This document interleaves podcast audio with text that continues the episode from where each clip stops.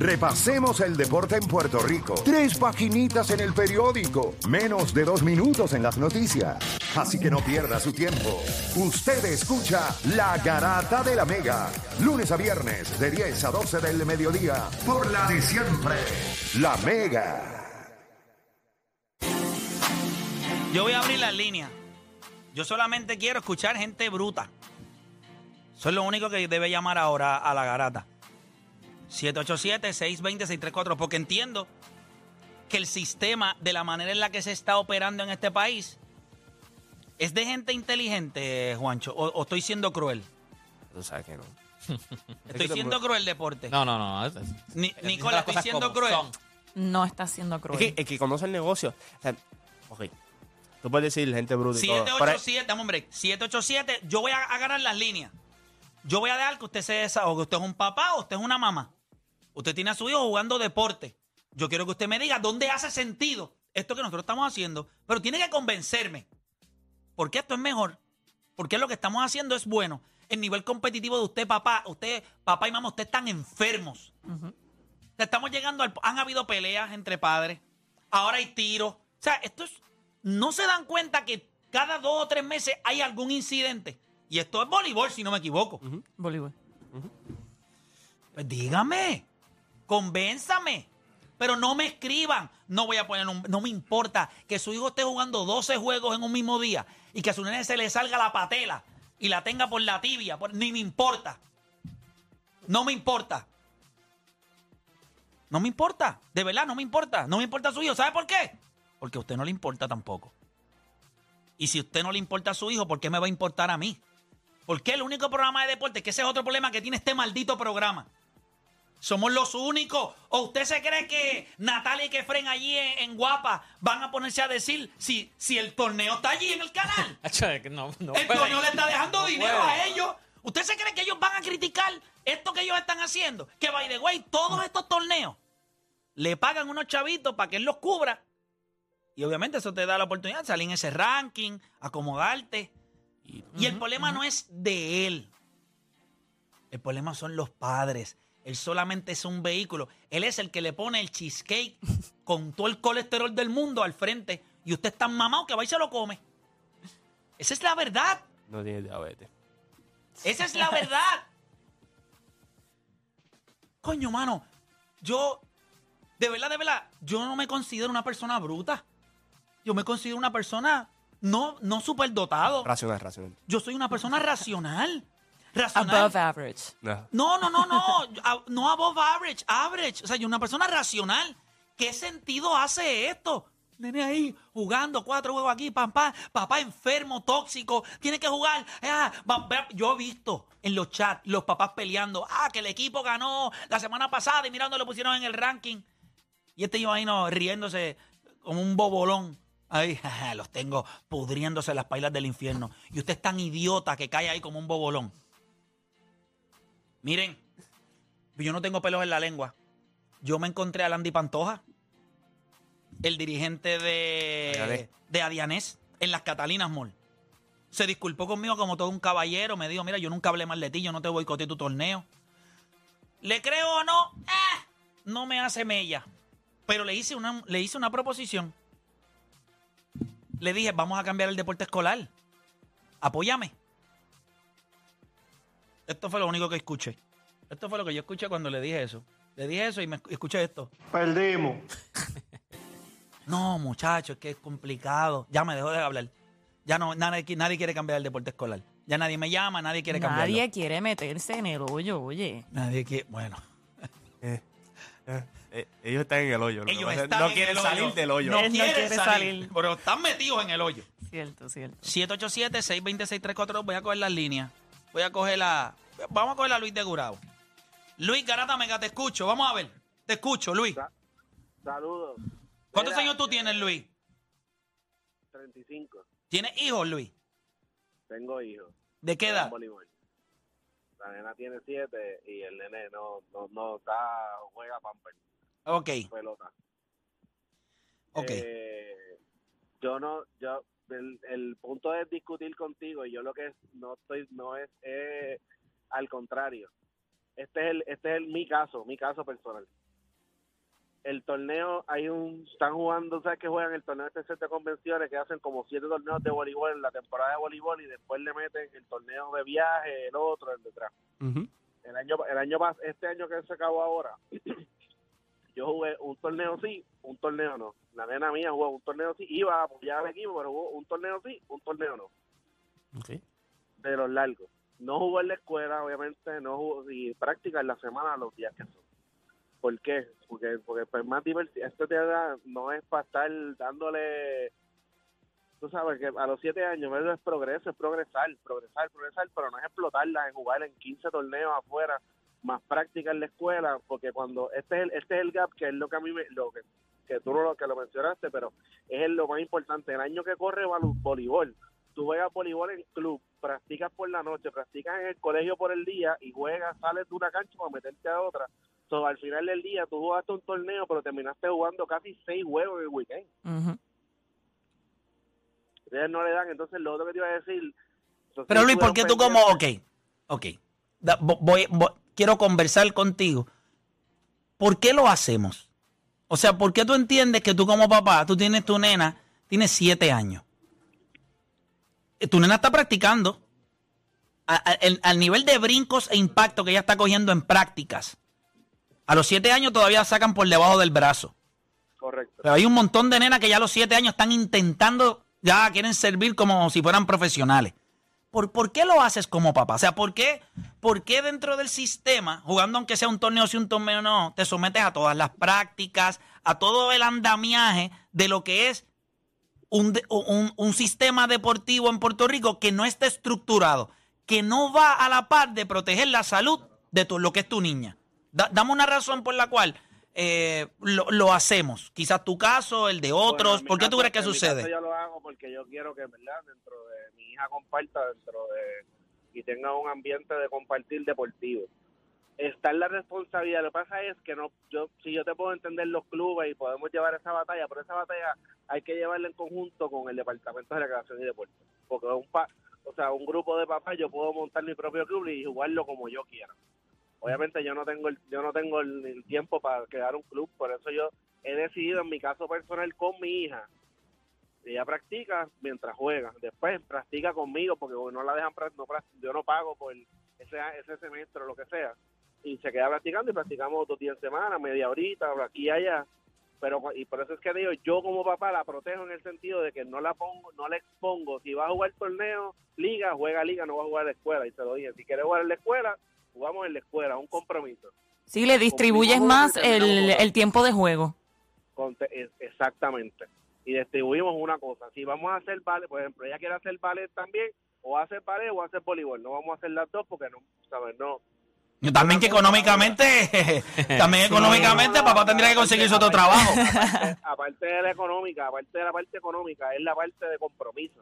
Pero si vamos a hacer una Exactamente. cosa, si hacemos, si vamos a hacer ballet, el ballet tiene unas, co- uno- unas cosas aparte, recitales, prácticas, ensayos.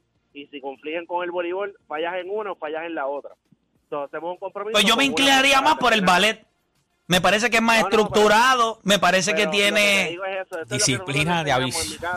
En mi casa, en mi casa, mi hija, lo que le enseñamos es eso, el compromiso. Tú terminas una cosa, la empiezas, la terminas. Si terminaste y no te gustó, pues, lo, pues no lo volvemos a hacer. Pero si empezaste, lo terminamos. Definitivo, compromiso, que esa es la parte importante de la disciplina. Vamos por acá. Tengo a Eddie de Arecibo en la 4, Eddie Garata Mega. Todo bien, todo bien. Me alegro de escucharlo, caballo. Eh, Estuve sí, hoy viendo porque pues veníamos para el desquite porque pues Estados Unidos ya lo tenían eliminado y, y es un wake up call, como dicen allá. O, o Definitivo. Despertaron al, monstruo, despertaron al monstruo dormido, como dijeron cuando atacaron a Pro Harbor. Definitivo, definitivo.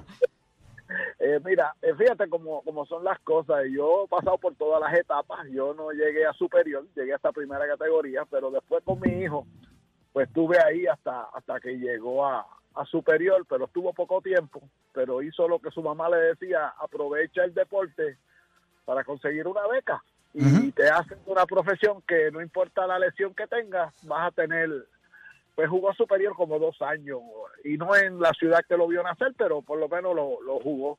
Pero yo te hablo de, lo que tú hablas de, de los cambios de escuela. Yo tenía un equipo de escuela superior que llegamos al carnaval, como un carnaval de campeones, y cuando llegamos al juego, cuando nos tocó jugar, no dejaron jugar a uno de los jugadores porque había jugado medio semestre en, en el área metropolitana. Miguel Mercado, cuando di- dirigía por allá, se lo llevó un semestre, pero el muchacho no se acostumbró a, a vivir en el área metropolitana porque él era de acá, de, de Islote, de al lado de la playa, a meterlo en un condominio.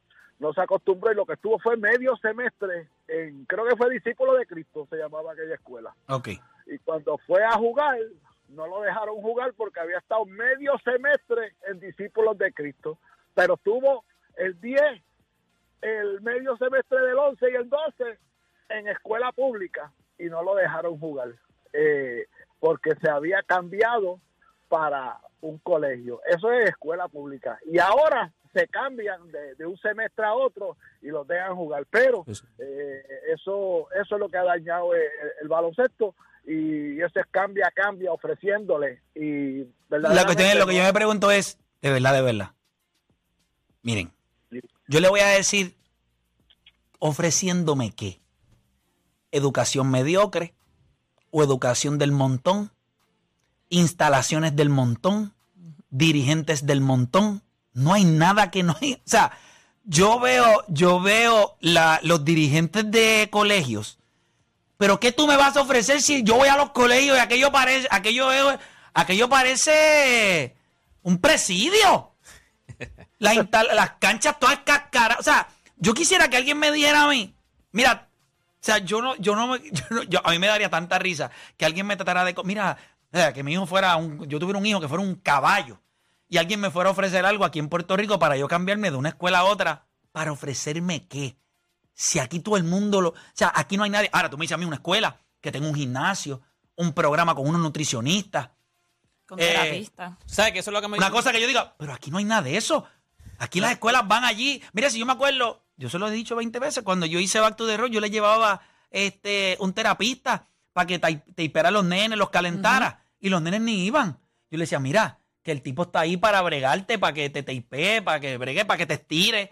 El tipo te da un masaje, o sea, eh, enfocado en el calentamiento que tú vas a tener para cuando vayas a jugar. Lleguen dos horas antes para que eran Es dos. precisamente eso lo que hace falta en las escuelas, Pero pero, eso- los nenes no lo No, entienden. no, no es eso. Pero ¿cómo lo van a entender si los adultos no se lo Eso, explican? exacto. Ni lo aplican. No, no, es que no, los no, papás no. dicen, tú no necesitas eso, sí, No lo- eh, no tírate allí, no tírate no allí. No los instruyen, y eso es lo que te decía ahorita, que era, o sea, porque estaba leyendo en el chat aquí, pusieron ahorita como que, ah, pero en Estados Unidos también juegan. Lo que pasa es que, por lo menos me lo dijo un vecino, un vecino mío que el nene estaba jugando aquí en Puerto Rico, él es militar, so, se tuvo que ir para allá afuera, y cuando entonces volvió, yo le dije al nene, pero oye, no es lo mismo. O sea, él me dijo, sí, mi nene juega, pero ahí hay nutricionistas, ahí nos dan dieta, ahí hay terapistas, allí las canchas. Hay gimnasio, tabloncillo. exacto, Allí las facilidades son otra cosa. Y no es- y espérate, espérate, la temporada- No el, el- Espérate, no es espérate. lo mismo que tú vas a ir a jugar a una cancha de cemento, eh, con, comiendo De cemento con grieta. y. No, no, y, la, no. y- y la, y la temporada es distinta. Se juegan unos juegos a nivel local para eh, el State Championship. O sea, se juega para competir para un State Mira, le dan un Championship. papel con una dieta. Esta es la dieta del nene. Esto es lo que tiene que comer el nene. Me dice, me sale un billete, pero. Pero el nene hacerlo. está saludable, estoy hacerlo. invirtiendo en el futuro creo- de mi nene. Yo creo que lo, lo de las becas aquí. Y si el nene tiene alguna dolencia, tiene un... eh, lo que era Joe, ¿verdad? Que es este, Eh, un doctor, do- en, deportista. pediatra en, en medicina deportiva. Deportiva, sí. O sea, es para que tú... te- o sea, no es lo... El problema no está en el exceso, el problema está en, en que, cómo le proveemos los recursos para la carga que ellos van a tener. Aquí nosotros tuvimos a Mario Canales por año, casi dos años, explicándole. No es que tú cargues el nene. Es que, por ejemplo, si jugaron el fin de semana, entonces lunes y martes tú tienes que tener un adiestramiento Un para- recovery para, time. tener un recovery time para entonces ir gradualmente volviendo. Aquí no, aquí usted perdió el sábado, le dieron una escalpiza, el domingo perdió por otra vez Y el lunes, entonces, te práctica. castigan en la No, no, práctica. y te voy a clavar. Sí, no, porque práctica no- porque perdimos esos dos juegos y hay que ver Exactamente. Así me pasó una vez a mí con mi nena. O sea, un- perdimos unos juegos. fue sábado, jugábamos voleibol. Sábado, mira, era buena el voleibol. Sábado y domingo. Y yo me acuerdo que el sábado perdimos. El domingo el juego fue lejos. O sea, se fue en San Sebastián, algo así. Perdimos ese juego, papi. Y el dirigente dice, no, vamos a volver a lo easy y vamos a practicar. Pero tú eres loco si yo perdí el fin de semana. ¿Cómo? Jugamos temprano. ¿Cómo que vamos a practicar si las nenas acaban de venir de dos juegos ahora mismo, sábado y domingo? Y dos buenos perder el fin juegos. de semana para practicar ahora porque perdimos. Estás loco. Bueno, yo terminé sacándola. Ese dirigente no me gustó nada. Vamos con, vamos con Isabel de Bayamón, en la 5. Isabel, Garata Mega, Isabel, te escucho. Hola, buenas. Buenas a todos. Mira, me encanta esto, Play. Te felicito por tomar el toro por los cuernos. Eh, yo tengo dos hijos que hicieron múltiples disciplinas en el deporte, hoy día grandes universitarios. Y siempre me gané la enemistad de los dirigentes por esto, por esto que estamos hablando. Eh, que es tan importante, el overtraining los acaba. Eh, nosotros como ejemplo, nosotros tuvimos una vez un doble juego, estamos hablando de béisbol ahora. Hmm. Eh, una vez un doble juego de béisbol, que uno de ellos se fue hasta entradas extra, una cosa así, perdimos por una bobería y el tipo dijo, mañana a las 7 de la mañana en la playa, para un training en la playa. Después de un doble juego. Inhumano, ¿sabes? inhumano. Y yo, ¿sabes? Le dije que no y me ganaba, tú sabes, la- los play play es, un, ah, esa es otra. Y se ganaba el nene la banqueta el resto de la temporada si tú peleabas y por eso los papás no pelean porque esto es un problema de ego, eh, de dirigentes y de padres. Aquí los padres todos quieren que sus hijos sean estrellas y el deporte es ganancia cuando tú sabes eh, emplear lo que pasa ahí, que es el trabajo en equipo, que están haciendo deporte, que aprenden a agendarse también en la vida escolar. Eh, es disciplina en muchos aspectos, pero el overtraining los está acabando. Eh, Isabel, te conozco por esa voz, te conozco. Hue- Hueles, hueles, hueles rico. Te conozco. Mira, mira, que estaba desesperada ahí llamando y llamando. Yo no sé cómo hay gente que puede entrar todos los días. Isabel, te Hay que conozco. preguntarle a Jeffrey el truco, a Jeffrey. Conozco y es la de Madre. Tierra, la de Madre Tierra. Cuando dijiste huele rico, ya yo sabía que Sí, era. Tenemos Pues, cositas saludos. pendientes, pero gracias por llamar siempre. Gracias. A ustedes, a ustedes, y gracias por poner estos temas tan importantes. Tú conoces a mis hijos, saben que son muchachos, ¿verdad? Buenos, Ujú. estudiosos, y no solamente, o sea, hicieron varias disciplinas, pero supimos cuidarlo y, y oye, viajaron y jugaron en torneos. Eh, y como quiera, ese fue mi último ple-ple. Sí, no, no, es que. oye, Sabe- es que es saber administrarlo. Es- si el- uno mismo no lo administra, que ese es tu hijo, tú tienes, tú estás ahí para eso, para cuidarlo, es tu hijo, tú tienes que cuidar a tu hijo. Definitivo. No, no es el dirigente el que va a cuidar, no es el, el- el que hace el torneo. El padre es el primer manejador del- Claro. del, hijo. Gracias, Isabel, por estar con nosotros. Un besito. Se les quiere. Saludo a la familia completa. Igual. Eh, y ese es el, ese punto que trae Deporte PR, yo creo que es el más importante. Nosotros tenemos una responsabilidad. Estos caballeros, mira, usted quiere saber si ese dirigente quiere lo mejor para su hijo, niéguese y mire su reacción. Yo les comenté, creo que a ustedes, que en un momento dado, cuando yo fui a Seattle para lo del juego de estrellas, yo venía con el papá de Chugal y estábamos en el aeropuerto y yo le dije, aunque tu hijo no me habla, este, qué bueno que tú sí. Y nos pusimos a hablar, él y yo, y mira esto, en un país donde hay pocos lanzadores, este caballero tiene dos en grandes ligas a nivel elite. Dos de los mejores closers. Ahora mismo de esos deben estar, bueno, eh, Chúgale, eh, antes de la lesión era el mejor closer en todas las grandes ligas, esperamos que regrese a la misma condición y el hermano Alexis Díaz, lo que, o sea, eh, más bestia al año no, no ha podido tener hasta All-Star, ¿verdad? Que fue All-Star. Pero entonces yo le pregunté, ¿cómo diablo tú lo hiciste? Ah, porque él tira un día. O sea, él tiraba, creo que él solamente podía lanzar los sábados. Solamente los sábados. Entonces los dirigentes a veces se le ponían potrón y le decían, ah, no, pero yo necesito que el nene me tire dos días. Si es un día, ah, pues yo me lo llevo para otro club. No, no, pues está bien, pues déjalo ahí. Pero había un plan. El nene tiraba sábado, creo que domingo, él me lo explicó, podría yo decir algún disparate. Pero entonces domingo creo que descansaban y lunes ya él estaba en preparación para el sábado. Había un plan. 13, 14, 15 años, nene tenía que correr, tenía que hacer estiramiento, o sea, tenía que estirar, tenía que fortalecer el brazo. O sea, el medio, yo preparé a mis hijos para que fueran lo que son hoy. Pero había un plan. Si hay un plan, no hay ningún problema, pero tu nene no puede tirar un martes y después tirar el sábado otra vez. Entonces tú dices, ah, pero tiene miércoles, jueves, viernes, tiene tres días de descanso y tiró sábado otra vez. Usted no se da cuenta que en Grandes Ligas los tipos tienen que esperar cuatro días y tiran en el quinto día. Y esos chamacos no están pajeándose ni haciendo 20 mil cosas eh, con ese brazo. Como el hijo tuyo, que ese sí. Que le está metiendo, que le está metiendo para. Los paños largos, papi. Eso no es porque estamos hablando bien. No le mete con los, no le mete con los pies porque no se lo puede agarrar con los pies, pero si no, también le mete con lo los que te pies. dije cuando tu hijo es bueno. Si tu hijo, a mí me pasó con mi hija, si tu hijo es bueno, gente, tú puedes decir, es, es así. Ah, no, Ella, pues me voy. Pero es que están haciendo, no, espérate, espérate, aunque tu hijo no Ella- sea bueno. No, no, no, pero sí. Pero sí. ¿qué importa? Mi nene no es bueno. Vamos a poner, mi hijo no es bueno. No vamos a hacer esto. Y yo no necesito que otros me hagan coro. El problema es que, yo se lo dije a ustedes una vez, a mí me pasó con Denzel. Yo estaba ahí en, en- en un parque ahí en Levitown. Creo que era en Levitown. No sé dónde diablo era. Yo no sé dónde era. Yo sé que yo estaba en un parque. Y llevaron a Denzel ahí que ah, era su primera experiencia jugando béisbol. Había tenido dos prácticas nada más. Pues llegó un juego de fogueo. Y un juego de fogueo. Pues si ustedes lo que han practicado son dos veces nada más. No, pero es para que ellos vayan perdiéndole el miedo al juego. Eh, eh, va a tirar, eh, van a jugar contra ese equipo de 7 y 8. Y deben ser un equipo, la mayoría eran de 6 años, pero con un equipo de 7 y 8. Y yo le dije, pero, pero ¿y quién va a lanzar?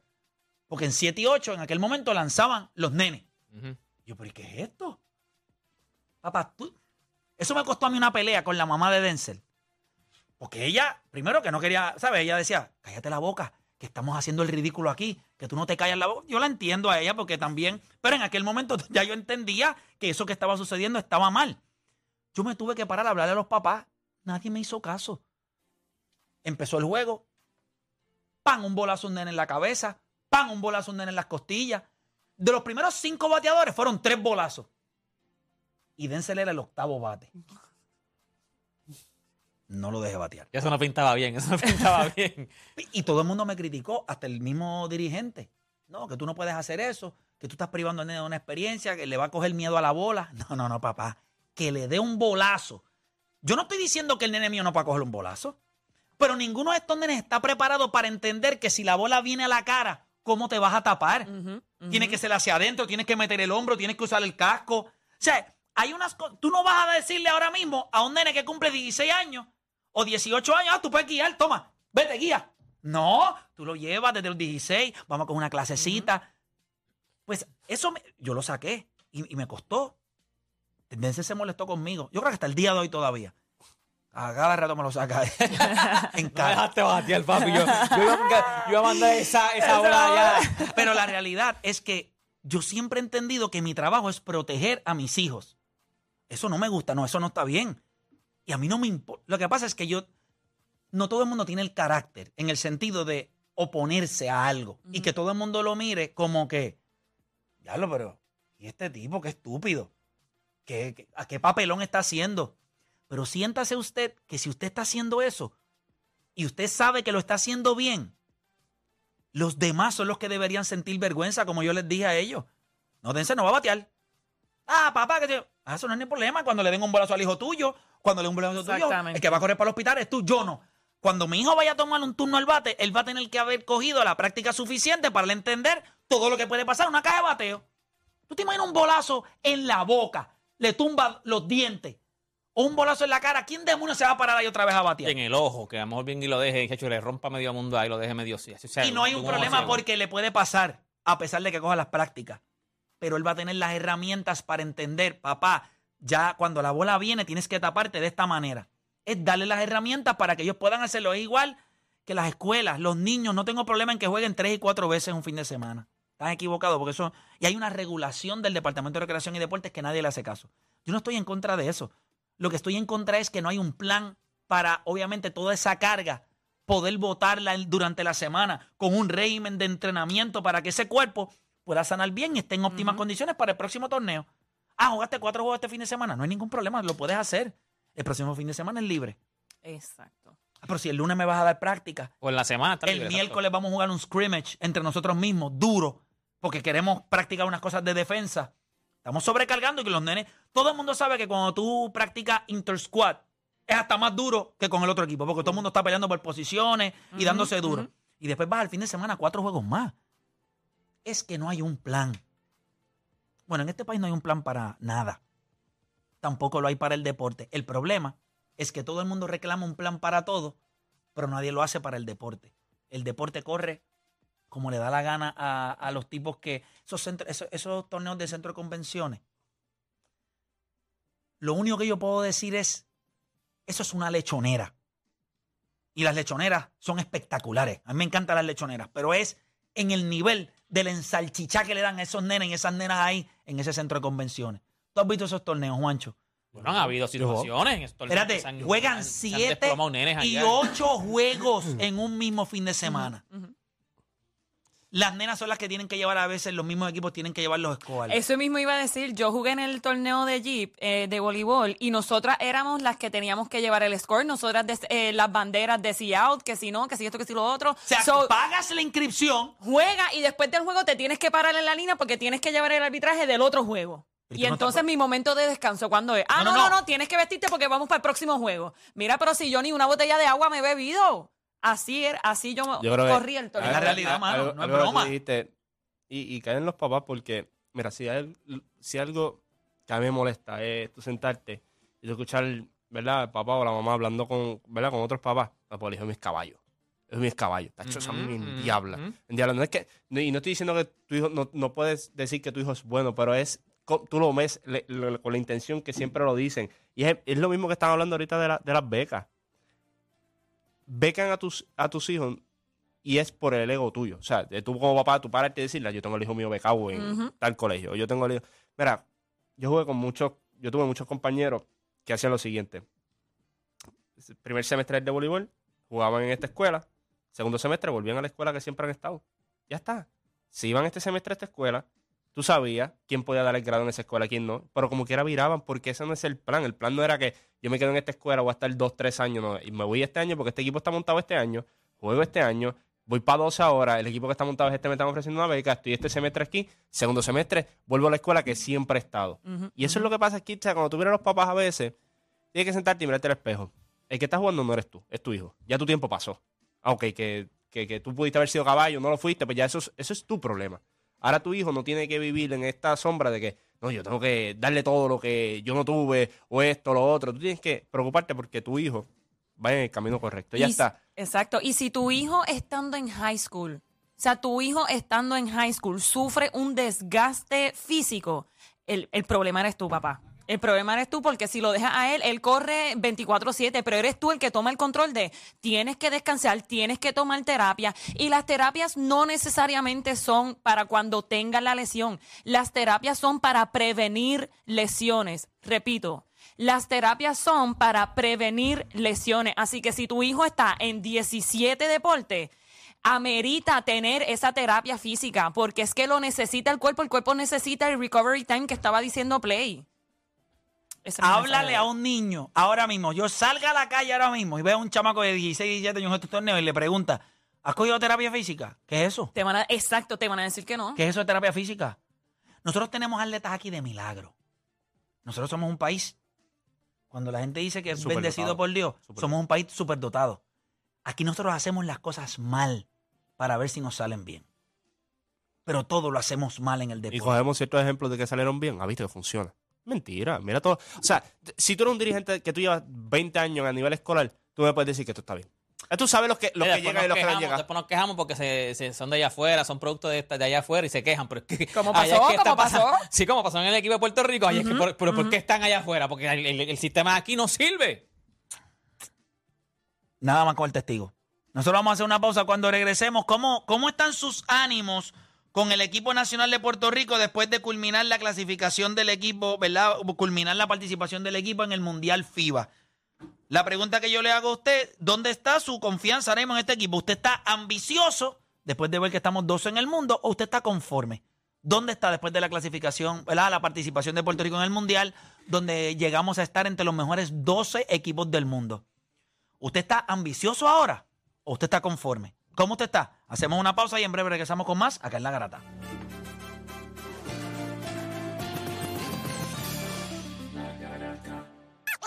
Tu enfermedad.